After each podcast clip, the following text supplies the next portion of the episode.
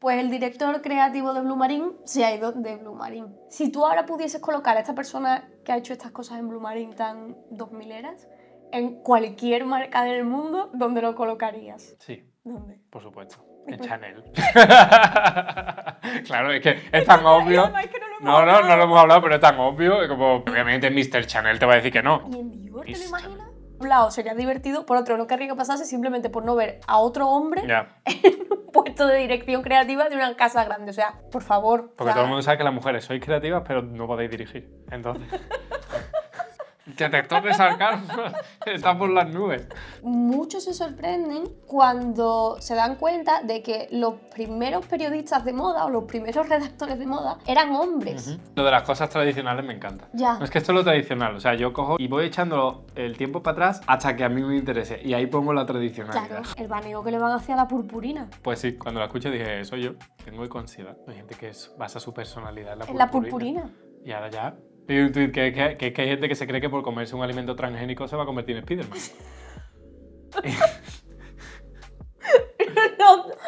Estamos acercándonos peligrosamente al territorio de ser el nuevo Jordi Wild. Aquí opinando de alimentos procesados y materiales de tú, purpurina.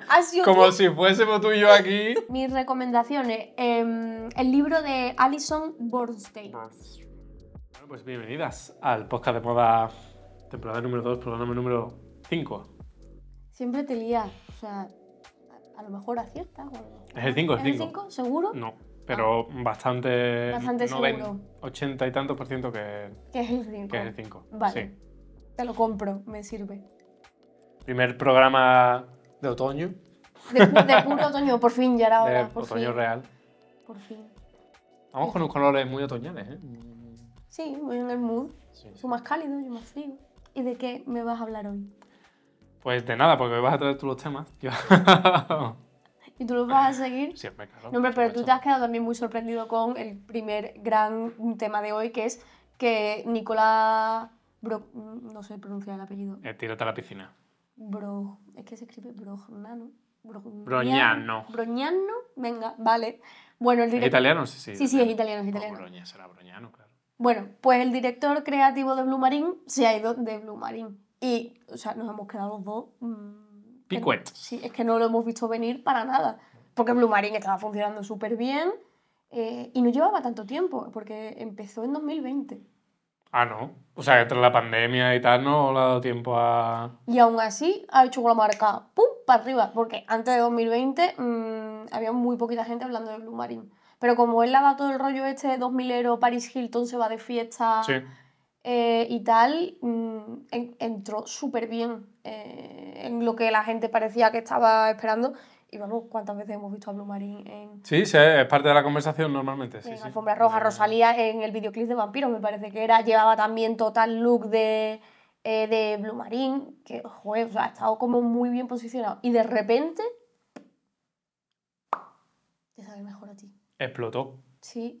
Pero además no han dicho por qué, como rollo, no, pues, divorcio express de mutuo acuerdo y muchas gracias, muchas gracias, hasta luego. Bueno, lo dirán. O sea. No, no, o sea, los de- los- las declaraciones que han salido es chimpón.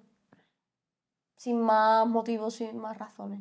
Yo lo que pasa es que soy un poco cínica y me gusta la teoría de la conspiración, estas cosas. ¿Cuál es tu teoría de la conspiración en este asunto? Eh, o que a él le han tenido que ofrecer un puestazo en una marca muy tocha, con lo cual veremos otro cambio bastante heavy.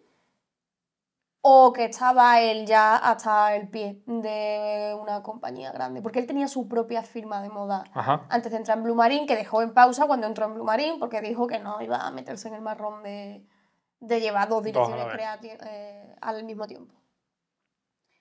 Y a lo mejor le ha pasado lo que me pasó a mí, que se quemó del mundo corporativo y digo, voy a volver a lo mío, me lo monto yo. Pero no lo sé, no lo sé. ¿Qué es lo que tú dices? Que es pronto. Es que han sido tres años de mentira porque estuvo la pandemia, o sea, dos. Uno y medio. Bueno, no, pero él durante pandemia sacó colección. ¿eh? Bueno, ya. Sacaba, sacaba. ¿Pero ya ha funcionado en ventas? ¿Tenemos datos de si han funcionado en ventas? No he mirado los números, A mirarlo. pero ¡Corte! en teoría No encuentro nada en una búsqueda rápida, Rápida. de un minuto. Pero, mm, no sé, en general estaba siempre muy bien colocado, en parece una chorrada, pero en las rebajas de las multimarcas de lujo, tipo Neta Porte, Moda Operandi, Farfetch y tal, eh, sobre todo los complementos de Blue Marine, es de lo primero que se, que se agotaba siempre en estas últimas temporadas.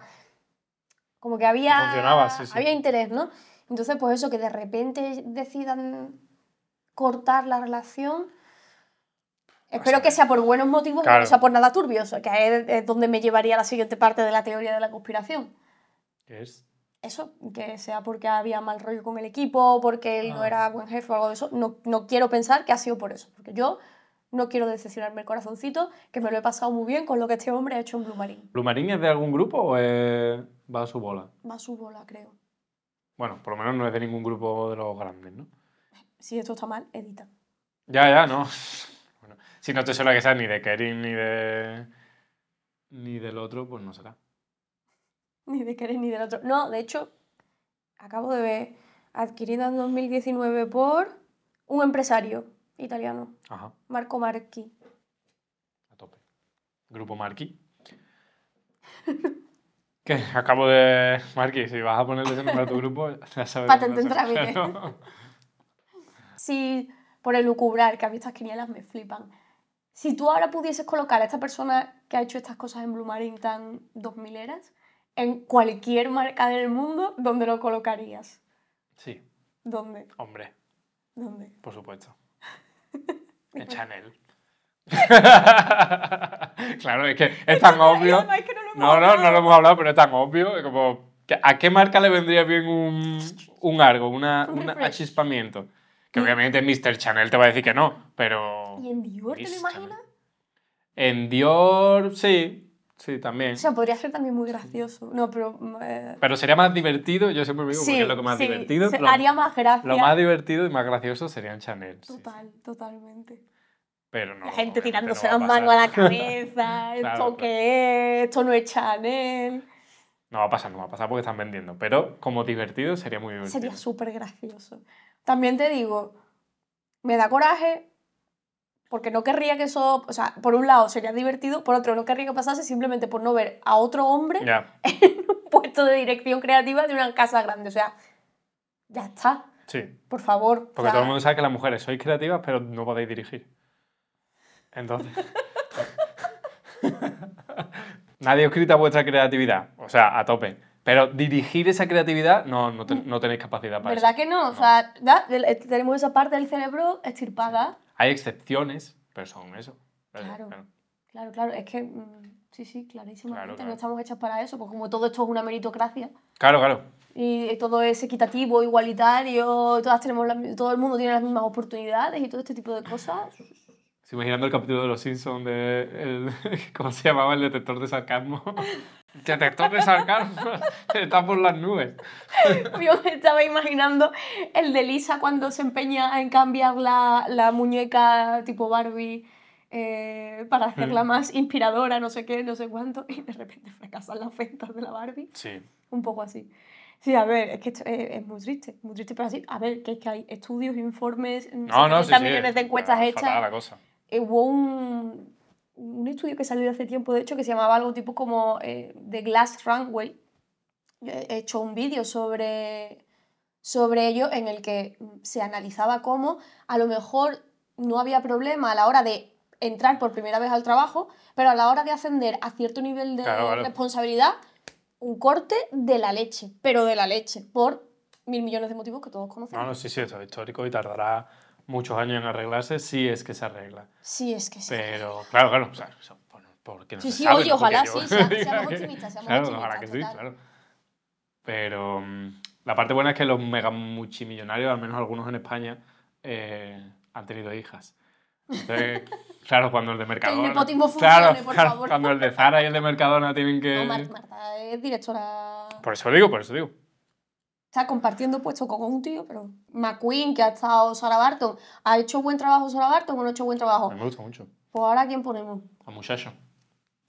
Que no es culpa del muchacho. No, el no, muchacho o sea, hará por una- supuesto. un trabajo maravilloso. O sea, nadie niega el Pero- talento de, lo- de Claro, los claro. que están, evidentemente. La cosa es que probablemente haya también talento femenino al que no se le está dando esa oportunidad. Porque no podéis dirigirlo. ¿Sabes lo grave de Lo voy, a, no? lo voy a reiterar una vez más para ver si alguien me da la razón. Es que, es que estoy segura de que alguien no lo va a interpretar como... Con... Por eso, por eso.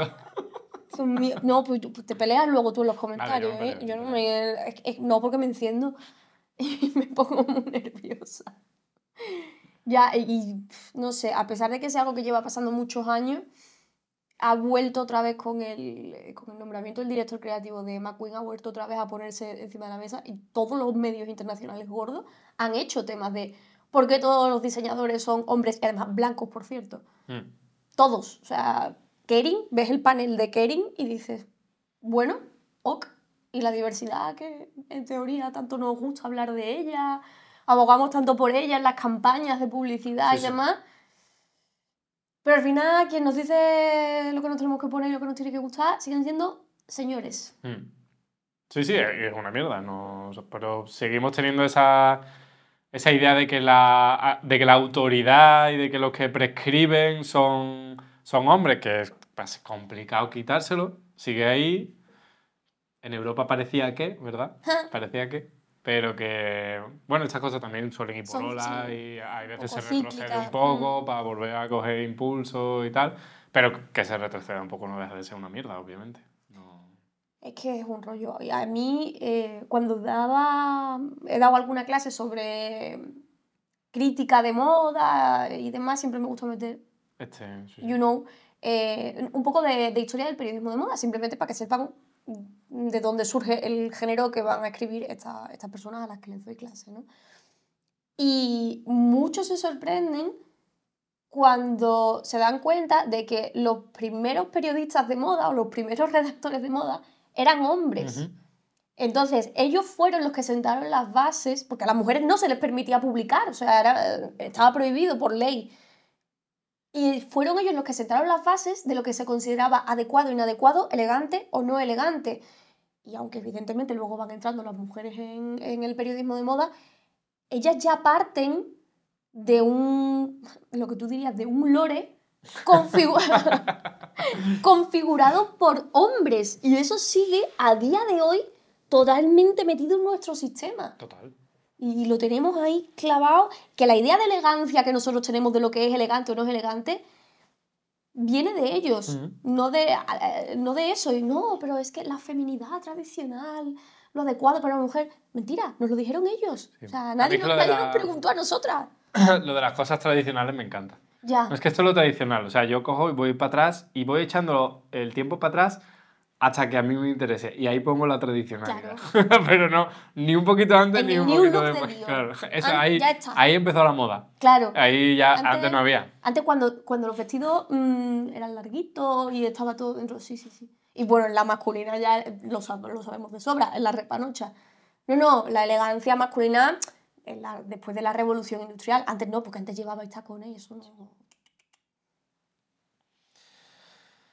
Chica, ¿qué le vamos a hacer? No... Quejarnos un Sí, poco. quejarnos un poco, la verdad que quejarse está bien. No, bueno, ponerlo, pues yo qué sé, lo mismo a alguien que escucha este podcast, no ni siquiera se lo había planteado. Nosotros que estamos todos los días con estos temas liados, que ya pues los tenemos muy quemados, pero a lo mejor alguien lo escucha por primera vez Mm, y se para a pensar. Sí, decir, oye, decir, pues es verdad. Es verdad. Sí, no, ni siquiera es verdad, pues no estar de acuerdo. Claro. Simplemente es replantearse o plantearse de dónde vienen las normas no escritas que muchas veces seguimos en todo en esta vida. Sí, sí. ¿Y por qué se supone que vosotros tenéis más autoridad que nosotras? Y por qué- lo que hemos también dicho muchas veces, ¿por qué se supone que vestir de traje es más serio que llevar un vestido de flores? Estas cosas tienen una raíz totalmente cultural e histórica. Sí, sí, sí. Además que está genial, o sea, plantearse algo para que cuando surja la pregunta no responder porque sí Claro, y quedarte con un porque sí. Porque si saber todo- por qué lo estás haciendo. nos quedásemos siempre con un porque sí, pues no, no avanzamos. Bueno, igual que con él, es que así se ha hecho toda la vida. Toda la vida desde Mira, que- de- claro, ¿desde cuándo? Vamos a. desde toda la vida de quién? La tuya. Total. Bueno, Es que siempre se han brindado galletas. Bueno, a ver, siempre. claro, Definamos siempre. no existían las galletas en una época. El baneo que le van a hacer a la purpurina. Baneo. En Van, a, plan, van a prohibirla. Pero toda la purpurina. Toda la purpurina. Porque es tóxica. Ahora. Poco ecológica. Ah, poco ecológica, que no tóxica. Ah, Sí, sí, o sea, tóxica, que te vayas a morir, ¿no? Joder. Pero que es verdad que. mm, Que es poco ecológica. porque es que la purpurina está.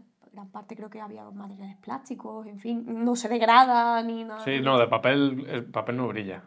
Así como de normal, el papel no, no suele brillar. Me gusta, el papel no brilla. No. Yo estoy muy a favor. Albe- Alberto 20 que casado, 2023, el papel no brilla. Sí, sí.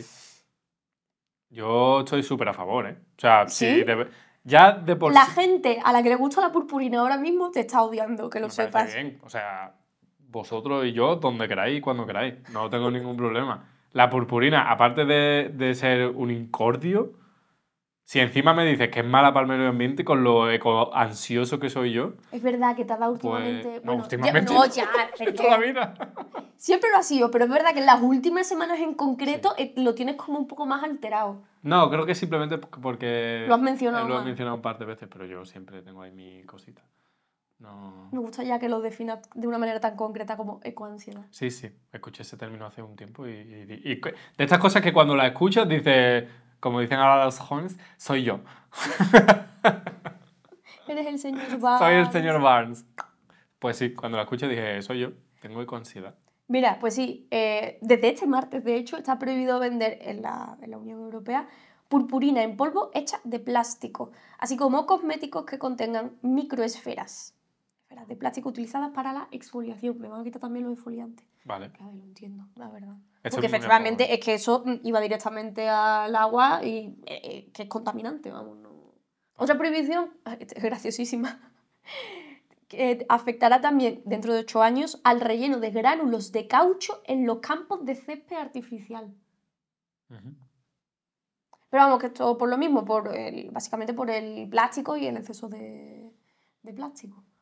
Supongo que ahora las marcas tendrán que ponerse las pilas, que ya me imagino que, eh, la- estoy pensando en las cosméticas, que ya lo vendrán haciendo en buscar opciones eh, que aporten ese, ese efecto, Ese brilli, brilli. claro, de otra manera más responsable. Pero sí, la verdad es que es un poco gracioso eso de prohibir la purpurina como concepto. Ya. Oye, hay gente que se va a enfadar un montón. Hay gente que se enfada un montón, claro. Mucho, mucho. Hay gente que es- basa su personalidad en la En purpurina. la purpurina. Y ahora ya, nada, tiene No. que buscarse otra cosa. Otro tipo de purpurina. Yo espero que ya haya purpurinas más responsables mm, por ahí comercializándose. A ver, el primero que la saque se forra.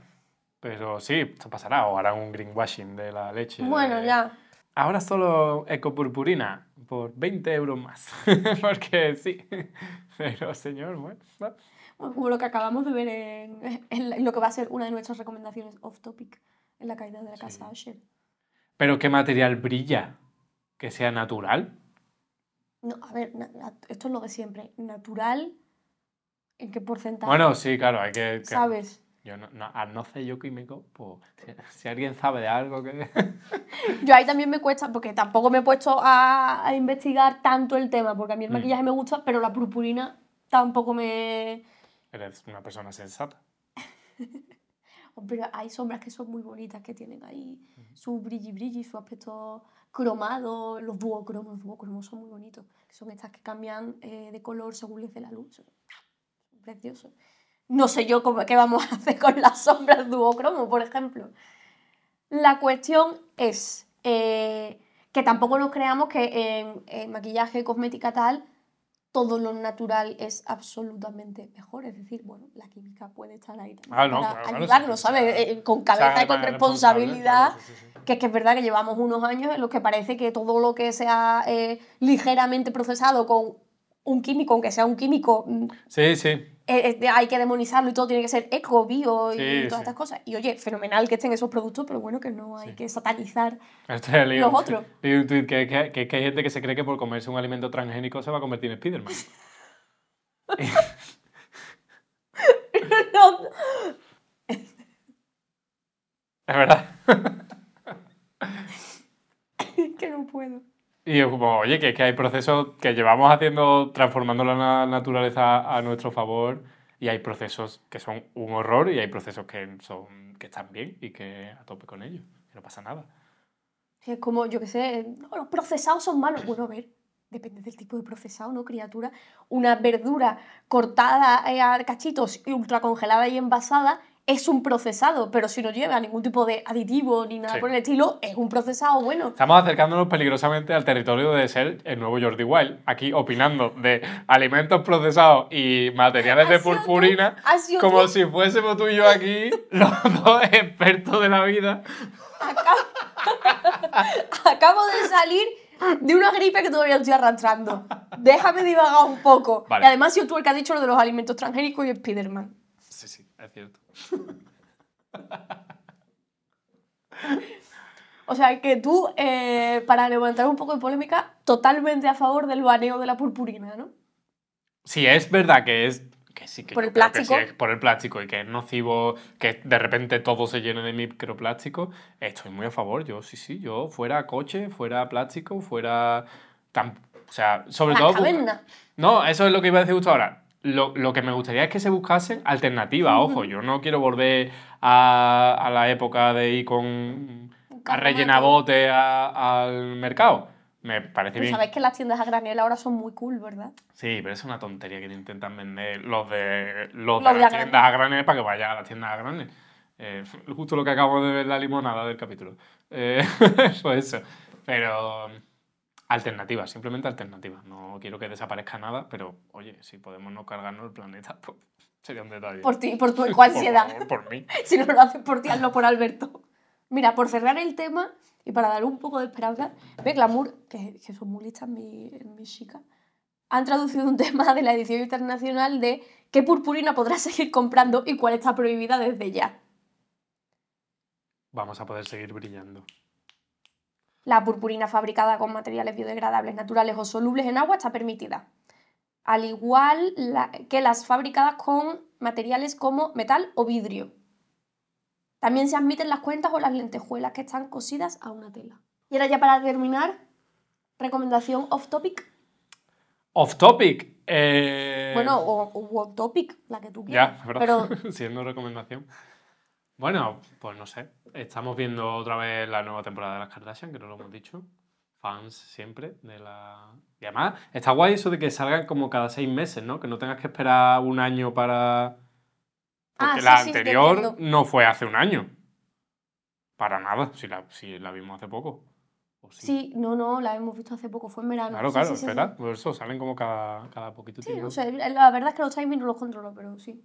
Pero ahora estamos viendo lo que les estaba pasando a Sí, principios de 2023. Bueno, total. Ahí nuestro enganche. Para, para desconectar y Sí. relajarnos. nuestro- ¿Cómo se llama? Guilty pleasure, que es una cosa de la que yo estoy súper en contra. Sí. No es guilty, Ple- estoy claro. muy orgulloso. Ple- es pleasure y ya está. O sea, lo siento y a quien no le guste, pues chimpón. Oye, que, que no lo vea. Claro. Y bueno, la que vas a decir tú, que es la que hemos empezado a ver ahora. Sí, sí, la caída de la casa Asher. O sea, mm, qué fantasía de serie. Qué bien. Evidentemente el timing está muy controlado. Qué maravilla para ahora, para el tiempo otoñal, para Halloween, Claro. eh, mm, para todo.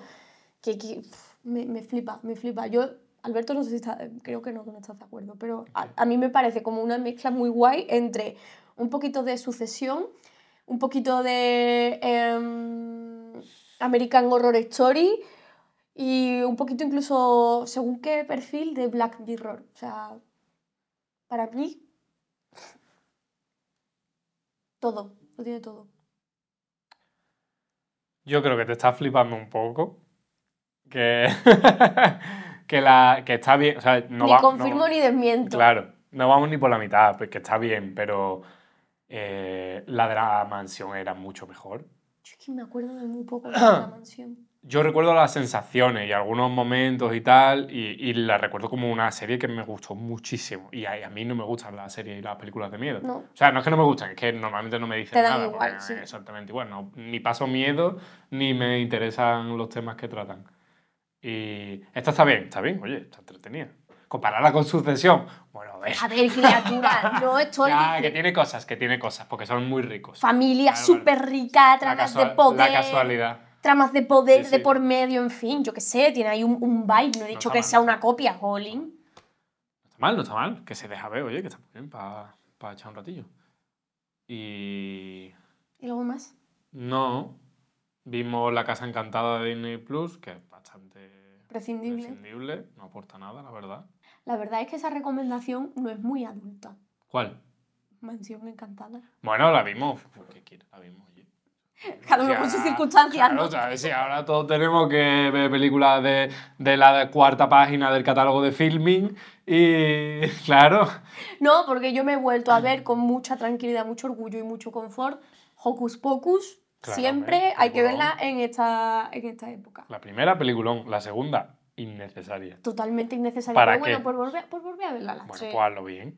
Eso sí, Ya. yo estoy a tope de que vuelvan, pero, pero hazla- claro, hazlo bien. Ya. Además de este tipo de cosas que no me vale el. No, es que tienes el recuerdo de la antigua. No, no, la hemos visto una detrás de la otra. Y Sí, la sí, primera sí. sigue siendo una película estupenda y la segunda es lamentable. Con lo cual no es, no es recuerdo ni, ni nada de eso. Vale, las mías, mis recomendaciones. Em, el libro de Alison Bornstein. Wear It Well. Me encanta. Es un libro sobre estilismo, pero está muy alineado con, con nuestra manera de ver el estilo personal y la moda. O sea, no, no hay ni una sola mención a la colorimetría, no hay ni una sola mención a la morfología, más que de una manera como muy específica cuando vas en clienta de, oye, pues yo veía que a ella le podía sentar mejor esto que esto, pero además le insistí en que probase otra cosa para que ella se viese diferente. O sea, no, no es si eres rectángulo, vístete así, si eres triángulo, vístete allá. Sino que es todo muy, muy amable con la persona y con conocerse muy bien. También tiene ejercicios prácticos, no sé, a mí me ha, Me ha gustado, ¿no? me ha gustado muchísimo, muchísimo. Sirve para refrescar si ya estás más o menos versada en esos temas y si no, me parece un primer libro de, de estilo personal para leerse fantástico. Me ha encantado. Pues queda. Ahí quedó. Pues ya está, nos tenéis en la web de demoda.io, tenéis en el club de moda, que estamos ya cerca de las 100 suscriptoras activas. Hemos tenido más de 100, pero bueno, entre las que van y vienen, Sí. 100 activas. Y noviembre va a ser un mes muy top de contenido. Noviembre va a estar muy guay. Ya está, nuestras redes sociales están estupendas como siempre. Así que pues por allí nos seguiremos viendo y escuchando y de todo. Adiós.